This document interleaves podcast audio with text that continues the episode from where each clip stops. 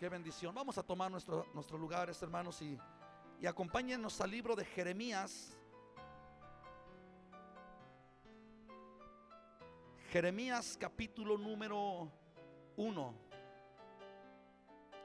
Hoy, hoy, hoy el sermón por título le hemos puesto, escuche cómo se llama, he puesto mis palabras en tu boca. Repite conmigo, he puesto mis palabras en tu boca. Una vez más, he puesto mis palabras en tu boca. Muy bien. Hay mis hermanos de multimedia si me ayudan este, con, el, con el fondo este, al final, por favor. Hay así nada más para que ahorita le puedan bajar al fondo. Gracias. He puesto mis palabras en tu boca. Vamos a Jeremías capítulo número uno. Y, y ustedes quizás recuerdan, hermanos, uno de los versículos tan más conocidos que hemos predicado quizás por varias ocasiones. Y, en el verso número 7 del capítulo 1 de Jeremías, dice así la palabra. Y me dijo Jehová, no digas, soy un niño, porque a todo lo que te envíe irás tú y dirás todo lo que te mande. No temas delante de ellos, porque contigo estoy para librarte, dice Jehová. Y extendió Jehová su mano, y que dice, y tocó mi boca y me dijo Jehová, he aquí he puesto mis palabras donde? En tu boca. Mira que te he puesto en este día. ¿Cuándo? Este día. Sobre naciones, sobre reinos, para arrancar y para destruir, para arruinar y para derribar, para edificar y para plantar. Solamente hasta ahí. Nosotros podemos explicarles un poquito referente a Jeremías, que estos versículos no pudieran aparecer si, si no existiera en el versículo número, del número, número, capítulo número 1, verso 3, donde dice, y le vino también en días de Joacim, hijo de Josías, rey de Judá, hasta el fin del año udécimo de Sedequías, hijo de Josías, rey de Judá, hasta la cautividad de Jerusalén en el mes quinto. Y el verso 4 dice, vino pues palabra de Jehová, Jehová a mí diciendo, antes que te formase en el vientre, ¿qué dice? Te conocí y antes que nacieses, te santifiqué. Y luego, ¿qué dice? Y te di por profeta a las naciones. Yo quiero que me pongas mucha atención, porque lo primero que vamos a decir acá es lo que va a hacer entender el sermón. Eh, este es el primer culto que tenemos en la iglesia, pero tenemos un segundo culto. Normalmente en el segundo culto es un culto de ministerios y hermanos y hermanas que quizás ya están desarrollando algún ministerio. Pero también podemos decir que en este culto hay hermanos que algunos son anfitriones, algunos están parte de algún equipo de trabajo y están funcionando dentro de la iglesia. Ahora ponme atención. Dice la palabra, antes que te formase, dice el Señor, yo te conocí. Esto quiere decir que de la mayoría que estamos acá y que están desarrollando un servicio a Dios, y un llamamiento, Dios está diciendo en esta mañana, mira, cuando yo te estaba formando, a ti ya te había puesto un sello. O sea, ya te había puesto un llamamiento. Yo espero que en el Espíritu me logres entender esto. Esto quiere decir que, que, hace años y muchos años atrás, alguien de los que está aquí tiene 40, 50, 60 años, quizás algunos 80, otros más pequeños, pero desde hace años atrás tú ya estabas funcionando. a ver otra vez. Hace años atrás, tú ya estabas funcionando en el llamado que estás realizando ahorita. O sea, personas que están sirviendo ahorita dicen, bueno, es que yo apenas me convertí hace, ¿cuánto tiene que se convirtieron? ¿Unos cinco años? ¿Cuánto? Más o menos. Un año. Y, y, vamos a poner el ejemplo. Y la hermana pudiera decir, tenemos un año de convertidos. ¿Sabe qué dice el Señor? Es que yo ya te conocí desde antes. Y desde antes tú ya me estabas sirviendo. Todavía no, ahí va, ahí va, ahí va aterrizando. Y ya, hace años yo había puesto en ti un llamamiento. Que tú, que tú aceptaste el llamamiento hace un año es otra cosa, porque el Cristo viene en tiempo correcto. Pero el Señor vino y trajo una palabra. Es por eso que hace un rato orábamos por la palabra y la promesa que Dios te, ha dado. ¿Por qué? Porque el Señor ya lo hizo. Y luego dice, te santifiqué. Hoy podemos ver en las iglesias mucha gente que, que es pecadora, Levánteme su mano los pecadores. Así no, así como que. Pero déjeme decirle que hay muchas personas, hermanos, que cuando el Señor te dice, yo ya te santifiqué, y déjeme decirle que yo he encontrado en los tiempos y en los años que estamos avanzando en los ministerios, en el ministerio, gente que se sigue culpando del pecado. Cuando Dios ya te comienza a ver como una persona santa. De eso sabes, sabes desde cuándo Dios te ve como una persona santa? Desde antes que tú nacieses. Dile al que tienes a un lado, el Señor ya te conoció. Dile, dile, el Señor ya te conoció. Ahora dile, el Señor ya te hizo santo. Entonces dile, deja de fumar, deja el alcohol, deja el adulterio, deja la fornicación, deja la murmuración, porque si el Señor te está viendo, yo no sé por qué todos están riendo, porque si el Señor te está viendo como una persona santa, es por eso que tú tienes que entender que estás bajo un diseño original en el cual el Señor te ha santificado. Permita, esto es solamente la introducción, porque la santificación, en otras palabras, en el original es una persona que fue apartada para. Lo voy a repetir. Es una persona que fue apartada para una tarea, para una encomienda, para una comisión. Y lo que puede manchar tu llamado, lo que puede manchar eh, lo que Dios quiere hacer sobre tu vida, ¿sabe qué es? El que tú no creas que fuiste concebido por Dios y mucho menos que tienes una tarea. En otras palabras, que fuiste apartado para Dios, que fuiste santificado. Yo honestamente quiero saber, y quiero que me levante su mano derecha, realmente yo quiero saber cuántos de los que están aquí han entendido que han sido apartados por Dios. Yo quiero desde acá para ver quiénes no, porque ahorita le voy a preguntar por qué no. ah, y todos tenemos un llamamiento soy santificado, pero me gusta lo tercero y en eso vamos a trabajar en esta mañana. Y dice y le dice a Jeremías, "Y te di por profeta." ¿A dónde? A las naciones. En Hechos capítulo número 2, eh, eh, bueno, más bien en Hechos capítulo 1, verso número 8, dice el Señor, hablando, pero recibiréis poder cuando haya venido quién? El, di conmigo, el paracletos.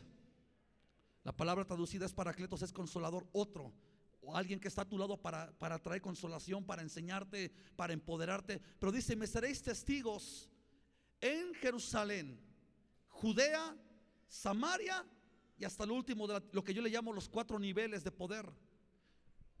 Jerusalén, Judea, Samaria y hasta dónde dijimos, hasta lo último de la tierra. Y el Señor te levanta a ti como un profeta a tu calle, a tu colonia, en tu estado, en tu municipio. Pero déjame decirte que en los tiempos de Jeremías la política era muy fuerte. Jeremías fue levantado bajo cinco reyes.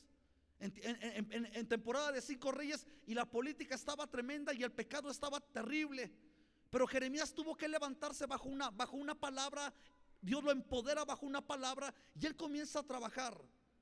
El hecho cuando decimos que Dios te llamó para que tú seas profeta de las naciones, no es otra palabra más sencilla el cual que, que tú agarres un día tu Biblia y a un vecino que no conoce a Cristo, alguna familia, tú le digas, mira, ¿qué crees?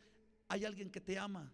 Y ese alguien que te ama se llama Jesucristo, que vino a morir por ti en la cruz de Calvario. Hace dos mil años se levantó de entre los muertos y nos dio vida y nos sacó de la muerte y del pecado. Eso es, eso es todo. El que tú puedas creer que Dios te quiere empoderar para que tú traigas una palabra. Pero ahora ponme atención. Hace algunos años cuando enseñábamos un poquito más sobre evangelismo personal, yo me acuerdo que en aquel tiempo yo le decía a la gente que evangelizaba, yo le decía, si tú no sientes un San Juan 3:16 en tu vida, un porque de tal manera amó Dios al mundo, si tú no sientes que Dios te ha llamado a ti, ¿cómo vas a ser tú un evangelista?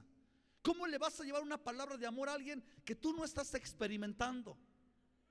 O sea, ¿cómo tú le vas a decir a alguien, oye, el Señor, ¿qué es que Él te quiere libertar del pecado, de la esclavitud? Si tú no has sentido esta palabra de libertad a tu vida. Nosotros tenemos que permitir que esa palabra se haga carne en nosotros para que llegue el tiempo que podamos ser lanzados en donde Dios te ha colocado. Dios te ha colocado en esta casa, sirve en esta casa.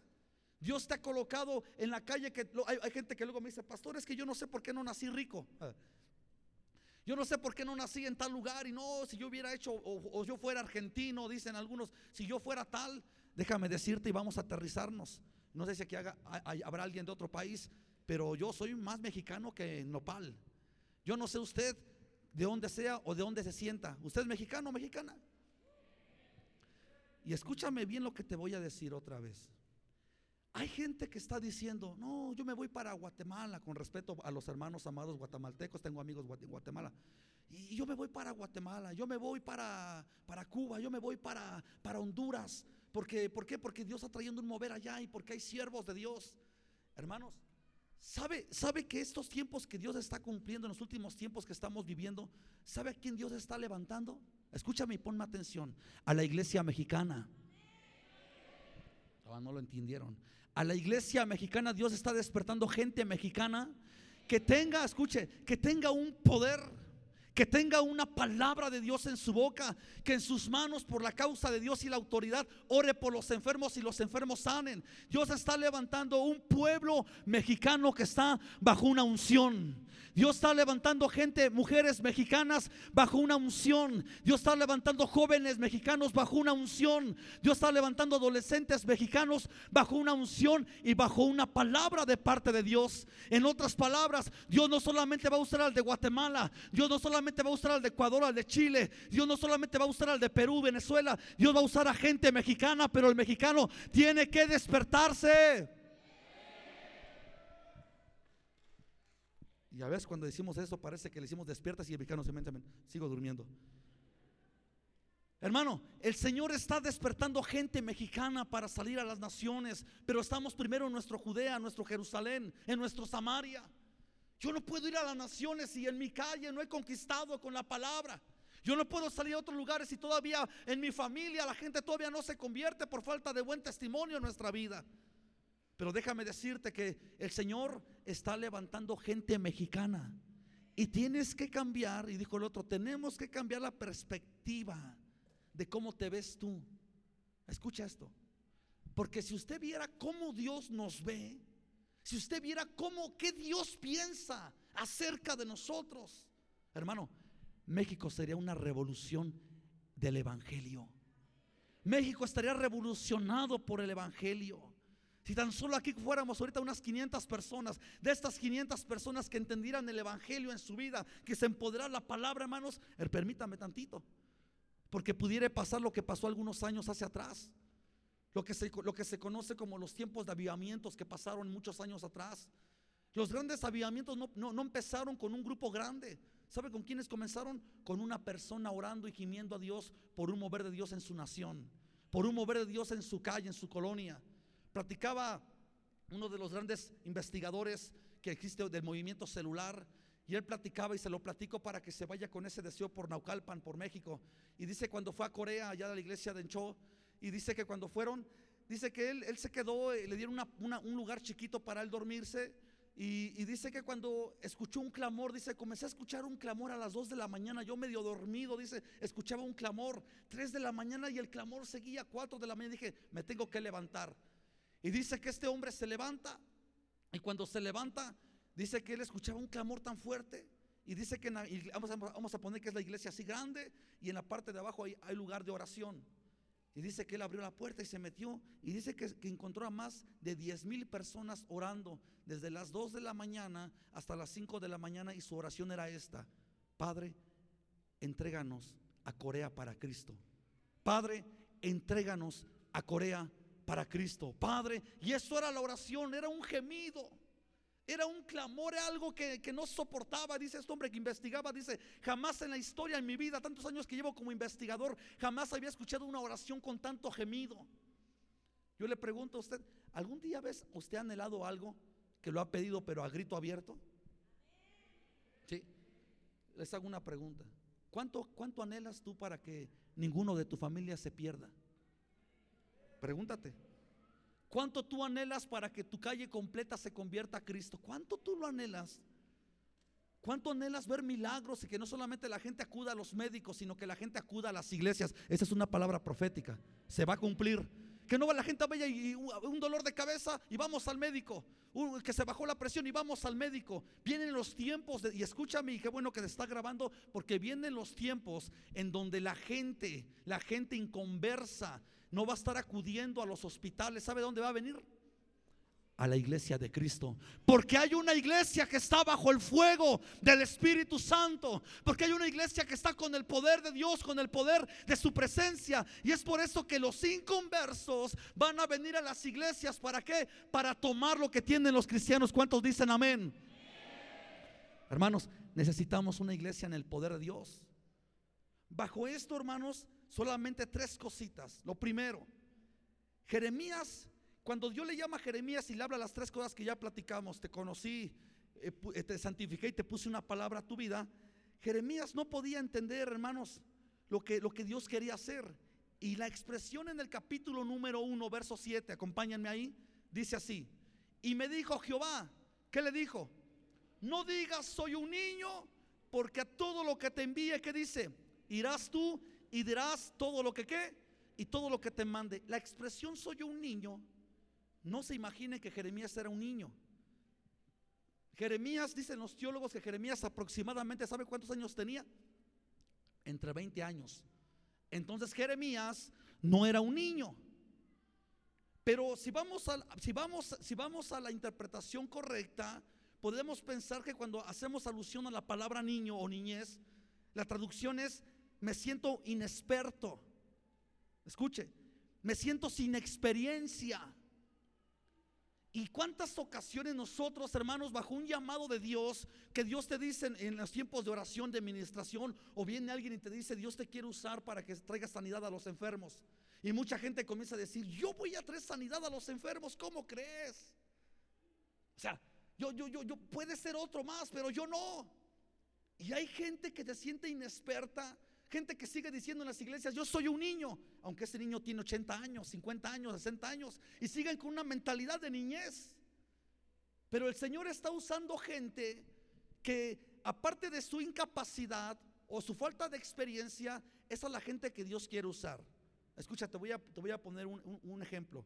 Hace algunos días platicaba un hombre en un libro, en un libro que él editó, tuve la oportunidad de leer esa parte, y dice que un, varón de Dios que como de 70 años, con experiencia y todo en la palabra, dice que se acercó un varón y, y se acercó con el varón y le dijo, oiga maestro, estoy tan enojado conmigo mismo porque yo tengo una experiencia en las escrituras, tengo dones, tengo todo y no puedo entender cómo a mi par hay otra persona que no tiene ni experiencia y no tiene ni el conocimiento y mi coraje es por qué Dios está usando a este en vez de a mí, si yo lo tengo todo.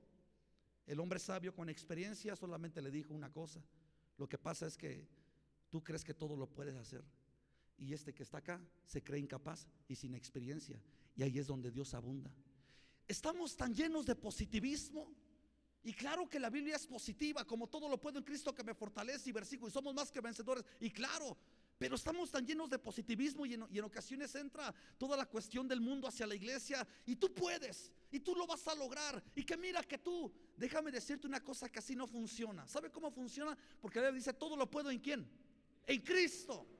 O sea, no es en tu capacidad humana, no es en tu experiencia, no es en lo que yo he aprendido con los años, sino es bajo la inspiración divina de Dios. Déjame decirte, yo si no hubiera tenido a Cristo en mi vida, jamás hubiera dejado el alcohol.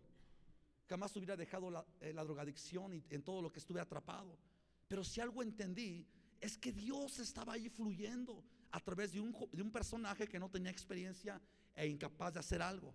El problema es esto, que en ocasiones la gente decide tan capaz de lo que tiene. Yo tengo este talento, yo tengo este don. Y el Señor dice, bueno, entonces no me necesitas. Escucha, entonces no me necesitas. Hay gente que se pone planes y metas, pero en ocasiones nos ponemos planes y metas tan chiquitos que dice Dios, para esa meta como es tan pequeña no me necesitas. Pero si alguien dice, yo necesito una meta grande, algo fuerte, sueña en grande, porque cuando es algo grande, ¿sabes qué va a hacer el Señor? Este sí me necesita, porque su sueño es grande, porque su, si alguien dijere que estamos acá orando, ¿no? Que alguien dijere, Señor, yo nada más quiero ser salvo yo en mi casa y los demás, pues bueno. El Señor dice, bueno, pero ¿sabes dónde Dios va a abundar? Donde alguien dice, no solamente yo, Señor, y mi familia, sino toda mi calle, sino toda mi colonia, que un día toda mi colonia se convierta. Que en el municipio, en vez de que vamos allá a, lugares que ahora los cristianos levanten bandera de que son cristianos y que todas las naciones conozcan que algo está pasando en la Ciudad de México. Es ahí donde necesitamos a Dios. los planes. Pero Jeremías se sintió limitado. Jeremías dijo, no, no, yo soy un niño, soy un muchacho, tengo 20 años, yo no puedo con esta tarea. Y me gusta lo segundo, porque la segunda expresión en, el capítulo 1, verso 7 dice, a ver, tranquilo, porque a todo lo que te mande, ¿qué vas a hacer? A todo lo que te envíe, tú vas a ir. Ahora ponme mucha atención aquí y escucha. ¿Saben a quiénes son las personas las cuales Dios está usando? Escúchame. Escúchame, a la gente que está dispuesta. ¿Por qué? En la iglesia, hermanos, gracias a Dios hay varones, mujeres que se dejan usar y están dispuestos. Pero también conozco gente que tiene unción y no están dispuestos. ¿De qué sirve la unción si no hay disposición? ¿De qué te sirve el conocimiento si no estás dispuesto a compartir con alguien ese, ese conocimiento que tú tienes? Hay, ocasiones que nos marcan dos de la mañana, pastor, puedes una oración porque se está muriendo tal persona, levántate a las dos de la mañana a hacer una oración. De repente conozco personas que me dicen, pastores, que así yo ando en otro lado, le marco a tal hermano, hermano, me hace un favor, mira, hay una persona tal, usted puede ir, hermano, dígame a qué horas, pastor, yo voy, y la gente sale y va, y escucha, y es a la gente que Dios está usando, es a la gente en el cual Dios le confía un poder, una autoridad. La gente a que Dios le está poniendo milagros y señales. Hay mucha gente está que dice, yo, quiero ser usada, pero el día que te dicen, oye, puedes ir al hospital, alguien está muriendo de cáncer. Y tú dices, no, yo al hospital, no, no, pues mejor le voy a decir al líder que vaya. o, o, le marco al pastor, pastor, y no es que esté mal, no. Pero si alguien te lo está pidiendo a ti, es porque Dios te está dando la confianza, escúchame. Dios te está dando la confianza de que en ti va a poner lo que se llama sanidad. Dios está comiendo la confianza en ti que Dios va a poner milagros en tus manos. Dios está poniendo que vas a hacer cosas proezas en su nombre porque Dios te lo quiere confiar a ti. Y volvemos al punto atrás. Y tú me puedes decir, pero yo me siento incapaz. Me hace falta experiencia. ¿Sabe qué necesitamos? Que nuestra incapacidad creamos que Dios se puede mover. ¿No tienes experiencia? El Señor se puede mover. Este, por ahí vi el hermano Gavino, venga tantito, hermano Gavino. Venga, córrale, venga. Me gustó lo que un día él me, platicaba así rapidísimo, que venga y se los diga rapidísimo. Y, y, porque él hablaba sobre personas que pedían trabajo. Y él decía, yo le, yo le, yo le comparto la experiencia, así breve que les pueda platicar tantito. Los que venían a buscar el trabajo y que te pidieron que tú les decías, yo les doy la experiencia, ok, gracias. Sí, perdón, es que son muchas cosas. Lo que pasa es que le platicaba al pastor que yo necesitaba un ayudante en el trabajo y entonces pues llegaron varios candidatos, perdón, y, y la persona de recursos humanos me dijo, ¿y cómo lo quieres? Y le dije, yo necesito a alguien con el conocimiento. ¿Por qué? Porque iba a tener las ganas y el conocimiento, la experiencia se le íbamos a dar en el trabajo. ¿Están de acuerdo? Entonces, si él traía las ganas y si él traía el conocimiento, podíamos trabajar para que él tuviera esa experiencia y pudiera crecer. Así Dios nos habla también. Dios le bendiga. Gracias. Y esto, hermanos, escuche, y esto quiere decir que vuelvo a lo mismo, que hay personas que tienen demasiada experiencia, que tienen demasiado conocimiento, pero escúchame, no tienen la pasión.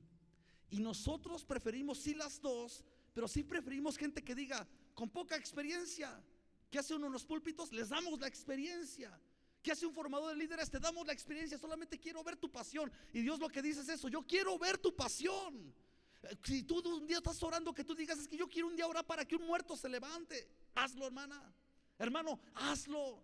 Necesitamos hombres y mujeres de Dios. Estamos en los últimos tiempos de la historia en, esta tierra y nos encontramos con mucha gente dormida pensando que no fueron llamados por Dios, batallando con tantas cosas en su interior y pensando que Dios quiere usar a otro. Pero la noticia que te tengo hoy en esta mañana es que Dios te quiere usar a ti.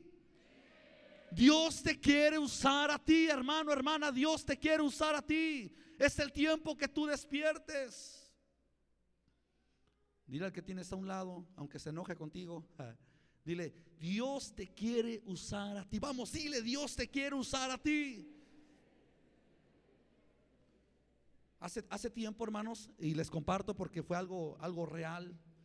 Tuvimos en otro lugar y, hizo una campaña, una campaña pequeñita, como para, llegaron como unos 20 personas invitadas.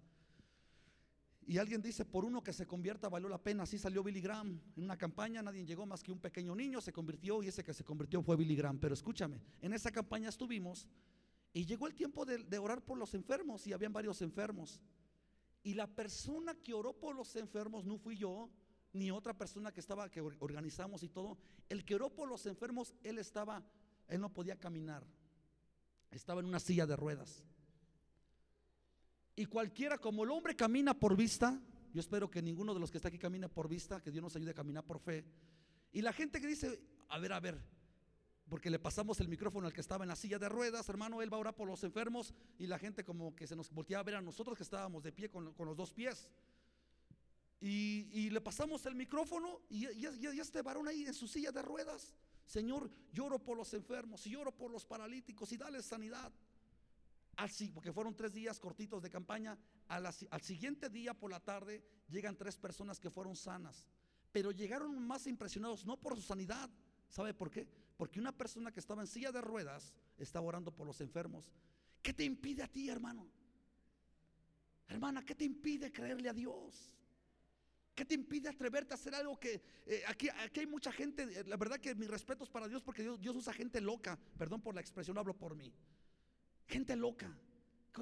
Voy a decir, oye, ¿cómo, como que Dios se voló la barda con este? ¿Cómo es posible que Dios, Dios use a este? Pero Dios puede usarte a ti más de lo que lo está haciendo. Es el tiempo de los tiempos de Dios son perfectos a nuestra vida. No te sientas inexperto, no te sientas incapaz, porque si aún es así, aún el Señor con tu, con tu falta de, de inexperiencia incapacidad, Dios se puede mover fuertemente ahí. Es tu tiempo, hermano. Me estoy volviendo a soñar como cuando comencé en el Evangelio. Cuando comencé en el Evangelio, yo me soñaba con las manos así abiertas y el fuego estaba así, el fuego girando en las manos, girando el fuego en el fuego y había un fuego en la boca. Y, en ese tipo de sueños en el principio se están volviendo a vivir ahorita en mis tiempos de oración. Y el Señor me da, eh, de ahí salió ese sermón. Y el Señor me decía, estoy poniendo fuego. Y no me dijo en tus manos, me dijo en las manos. Y estoy poniendo fuego, él me dijo el Espíritu Santo, en la boca. La confirmación de todo profeta, la confirmación de todo siervo que quiere ser usado por Dios, ¿sabe cuál es? Sencillita que lo que tú hables se cumpla. Que lo que tú lo que tú prediques de la palabra sea verdadero. Hoy estamos llenos de puras historias, fábulas, historietas y anécdotas en las iglesias. Gracias a Dios aquí se imparte la sana palabra, la sana doctrina del evangelio, pero hay lugares donde la gente casi demanda lo que quiere escuchar. Y fue lo que profetizó el apóstol Pablo. Vienen días donde se van a amontonar en los lugares para escuchar lo que quieren escuchar. Así no funciona el evangelio. Si yo les hablara algo para quedar bien con ustedes, yo no seré un siervo de Dios. Yo te hablo lo que la palabra de Dios dice. Así debe de ser. Por más que incomode, cuando tú le hables a alguien, por más que le incomode, tú tienes que hablar la palabra porque la palabra es la que produce. Y este, y este varón de 20 años sentía él, decía, es que yo no puedo. Entonces Dios le trae motivación porque a todo lo que te envíe, el Señor te quiere enviar, hermano, a hacer cosas. Comienza en tu familia, cosas pequeñitas. Cosas tan pequeñitas como en el matrimonio. En ocasiones los que somos varones y bueno, los que salimos a trabajar, trabajamos y, hay mujeres que también trabajan, pues en ocasiones cuando andamos un poquito como que apretados en la economía, como que te duele gastar en algo, ¿sí o no? ¿Sí o no? Yo no, pues aquí puro espléndido, ahorita se va a ver en la ofrenda. Y, un día el Señor me dice, quiero que le compres un perfume a tu esposa. Y un día que le pregunto, oye, ¿qué perfume te gusta? Y cuando me dice tal, Dije, ay Dios mío, la fe se me fue al suelo. Pero, pero, pero en cosas tan pequeñas, hermanos, hermanas, Dios te prueba. Por el tiempo, pero me han pasado cosas. La última pelea que tuvo el hermano Manny Paqueado. ¿Y saben qué es hermano? Ah, creo que hasta pastor eso, no sé qué sea ahorita, ¿no? Pero que gracias, gracias a Dios por ese mexicano Juan Manuel Márquez que le dio un knockout que, tan terrible que muchos nos espantamos de que este cuate ya no se iba a levantar. Gracias a Dios se levantó. Pero ese día, a mí el Señor estaba yo en una habitación chiquitita, como de un 2 por 2 chiquitito, apenas una cama, un televisor cabía. Y el Señor me dijo, ¿estarías dispuesto a pagar ese televisor para pasar tiempo conmigo? Para muchos de los que están aquí dijeran, eh, eso no es tentación. Para mí, pum, le apagas y termina el asunto y tú eres lleno. Yo lo pensé hasta el quinto round, cuarto round, ni me acuerdo. Después de que apagué ese televisor, escúchame, vino la presencia de Dios. Para el tiempo yo había sido bautizado en el Espíritu en lenguas, pero esa, esa experiencia que viví, ese día yo me dormí como a las 6 de la mañana porque se me ocurrió una loquera y le dije al Espíritu Santo, tenía una guitarra de cinco cuerdas, le dije al Espíritu Santo, hoy yo me duermo en el sillón, tenía un sillón chiquitito que me habían regalado y tú te duermes en la cama. Le acomodé la cama al Espíritu Santo y le dije, hoy tú duermes ahí. Pues ese día no pude dormir hasta las 6 de la mañana y el poder de la presencia de Dios cayó sobre este cuerpo. Espérame, espérame. No, no, no, no es para mí, porque no, sino lo que yo te quiero relatar es las cosas pequeñas que en ocasiones ignoramos. Una ocasión íbamos, íbamos en, un pequeño carro, íbamos, no les digo lugar, pero íbamos hacia, hacia tal rumbo, hacia allá. Y, y el Espíritu Santo me dice, oye, ¿te puedes parar? y puedes tocar aquella puerta que dejaste atrás y tócale y dile a la persona que salga, dile, no vayas a hacer lo que querías hacer en esta noche. Solamente dile eso. Y en ocasiones los que batallan con la palabra pueden decir, bueno, pues es que será de Dios lo que estoy sintiendo, o será mi pensamiento, o será mi deseo de predicar, de compartir. Y pasan muchas cosas en la cabeza. ¿Y sabes qué hice? Agarré, detuve el carro, me di la vuelta y para llegar a esa, a esa casa pues había mucha gente que se estaba drogando, muchos en motos, y ya se imagina usted lo que pasa en Naucalpa, ¿no? Casi no se da esto en Naucalpa, ¿verdad? Y estaban ahí, yo dije, Dios mío, para primera me van a poner una pela, me van a golpear y después, pero yo tengo que dar ese mensaje, ¿no?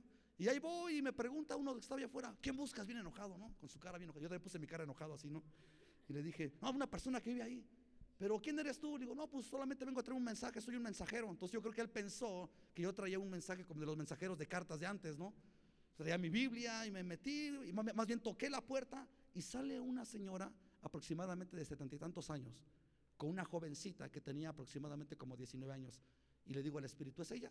¿O es la chiquita? Y me dice, la chica, dile lo que te dije. Y le dije solamente, el Señor te dice que no hagas lo que tú pretendías hacer en esta noche. ¿Sabe qué hizo la chamaquita? Empezó a llorar como una niña de, de dos años. Llore y llore. Y le dijo a su abuelita, abuelita, yo no le había dicho a nadie, pero en esta noche yo me iba a quitar la vida ya tenía todo preparado. Cosas tan pequeñitas que en ocasiones no podemos pensar que el Espíritu nos hable. Tenemos que entender la palabra de Dios. Lo tercero, y ahí concluyo, lo tercero, lo tercero dice ahí eh, en Jeremías 1.9, y extendió el Señor su mano y tocó mi boca. El Señor extendió su mano y ¿qué hizo? Dice, y tocó su boca, tocó la boca. Yo quiero que pongas tu mano derecha, eh, eh, tu mano derecha aquí en tu boca. Cuando Dios le llamó a Isaías en el capítulo número 6, le dijo Isaías tenía, tenía miedo y le dijo, he aquí yo soy muerto, porque mis ojos están viendo la gloria de Dios. Y el Señor le dijo, voy a quitar tu pecado y tu culpa. Y le dijo a un serafín, ve con unas tenazas, el serafín voló, fue al altar de Dios y con unas tenazas tocó un carbón, bajó a la tierra, desde el tercer cielo bajó a la tierra y lo puso en la boca del profeta Isaías. Y fue la culminación del llamamiento de Isaías. Lo mismo pasó con Jeremías. Yo quiero terminar haciendo esta oración en tu vida. Yo sé que el Espíritu Santo en, esta, en este día te tuvo que haber desafiado por una mínima palabra. Pero yo quiero decirte algo. El Señor quiere desafiarte a que tú seas una profeta y un profeta de Dios. Que tú prediques. Él quiere empoderar su palabra en tu vida. Los ángeles, hermano. Si alguien ha tenido alguna experiencia con los ángeles, los ángeles son hermosísimos y tienen gloria y tienen poder y lo que tú quieras, pero escúchame, algo no tiene que quisieran tener y lo pelean y le pelean a Dios a gritos, es que lleven la palabra. ¿Y sabes qué? Dios les dice, ¿saben a quién les he confiado esa palabra profética, esa palabra que está en tus manos? A mis hijos aquí en la tierra. ¿Tú eres un hijo de Dios? Sí, ponte sobre tus pies tantito. Quiero que me hagas un favor, levántame tu mano izquierda hacia el cielo. Si se cansa, la bajas, no importa. Es la última oración. Levántame tu mano izquierda. Y con tu mano derecha, hermano, yo quiero que me ayudes. Es ese es un acto profético. Quiero que pongas tu mano en tus labios. Yo sé que de tus labios, cierra tus ojos, yo sé que de tus labios en ocasiones han salido palabras incorrectas, han salido maldiciones. Yo sé que de tus labios han salido murmuraciones hacia alguien más. Y es por eso que Dios no puede usar tus labios en ocasiones, porque de tu boca no puede salir dos fuentes. De tu boca o sale bendición o sale maldición. Pero algo el Señor me mostraba para su iglesia y para cada uno de los que están aquí. Y el Señor me decía, yo estoy poniendo fuego en los labios de mis siervos y mis siervas. Yo estoy poniendo fuego en las manos de mis siervos y de mis siervas para que cuando vayan y oren la gente sane, para que cuando vayan y suelten la palabra la gente sea libertada. Dice el Señor, yo estoy poniendo fuego en tus labios y fuego en tus manos. ¿Estás listo, hermano? Yo quiero que oremos para que el fuego de Dios venga sobre tu boca y la palabra de Dios abunde sobre tus labios. Permíteme orar. Ora conmigo, Padre, en el nombre poderoso de Jesús. Hoy en esta mañana, Señor, bajo tu palabra, Señor Padre, enviamos esta palabra a cada uno de los que estamos aquí, Señor, para que tú traigas un fuego, Señor, en los labios de cada uno de los que estamos aquí, Señor. Un fuego en las manos, Padre, de cada uno de los que estamos aquí, Señor. Pon un fuego, Señor, en cada uno de ellos. En tu palabra, Señor, la confirmación de llevar tu palabra, tu palabra profética, Señor, a cada una de las calles, de las colonias, a las naciones, al Estado, al municipio, a las familias, en las empresas, en los negocios, en los lugares de trabajo, Señor Padre, en el nombre de Jesús, porque estamos viviendo tiempos, tiempos de cumplimiento, tiempos proféticos, donde la iglesia se levanta bajo una palabra empoderada por el poder del Espíritu Santo, Señor Padre, y creemos que tú traerás fuego, fuego en los labios para proclamar tu palabra, fuego en las manos, Señor, para orar por los enfermos y estos sean sanados, Padre, para que cuando ellos hablen en tu nombre, Señor, a través del fuego, cosas poderosas pasen, cosas poderosas pasen en el nombre poderoso de Jesús. Y repite conmigo esta declaración profética, repite conmigo, Padre, en el nombre de Jesús, en tu nombre, Señor, yo recibo fuego en mis labios. Yo recibo fuego en mis manos para proclamar tu palabra y para llevar tu palabra. He aquí estoy dispuesto, sin experiencia, pero aquí estoy dispuesto, incapacitado, pero tú me haces capaz en el nombre precioso de Jesús. Amén, Señor. Y amén. Dele un fuerte aplauso al Rey de Reyes y al Señor de los Señores, porque Él es digno, Señor, de ser exaltado y Él es digno de ser alabado.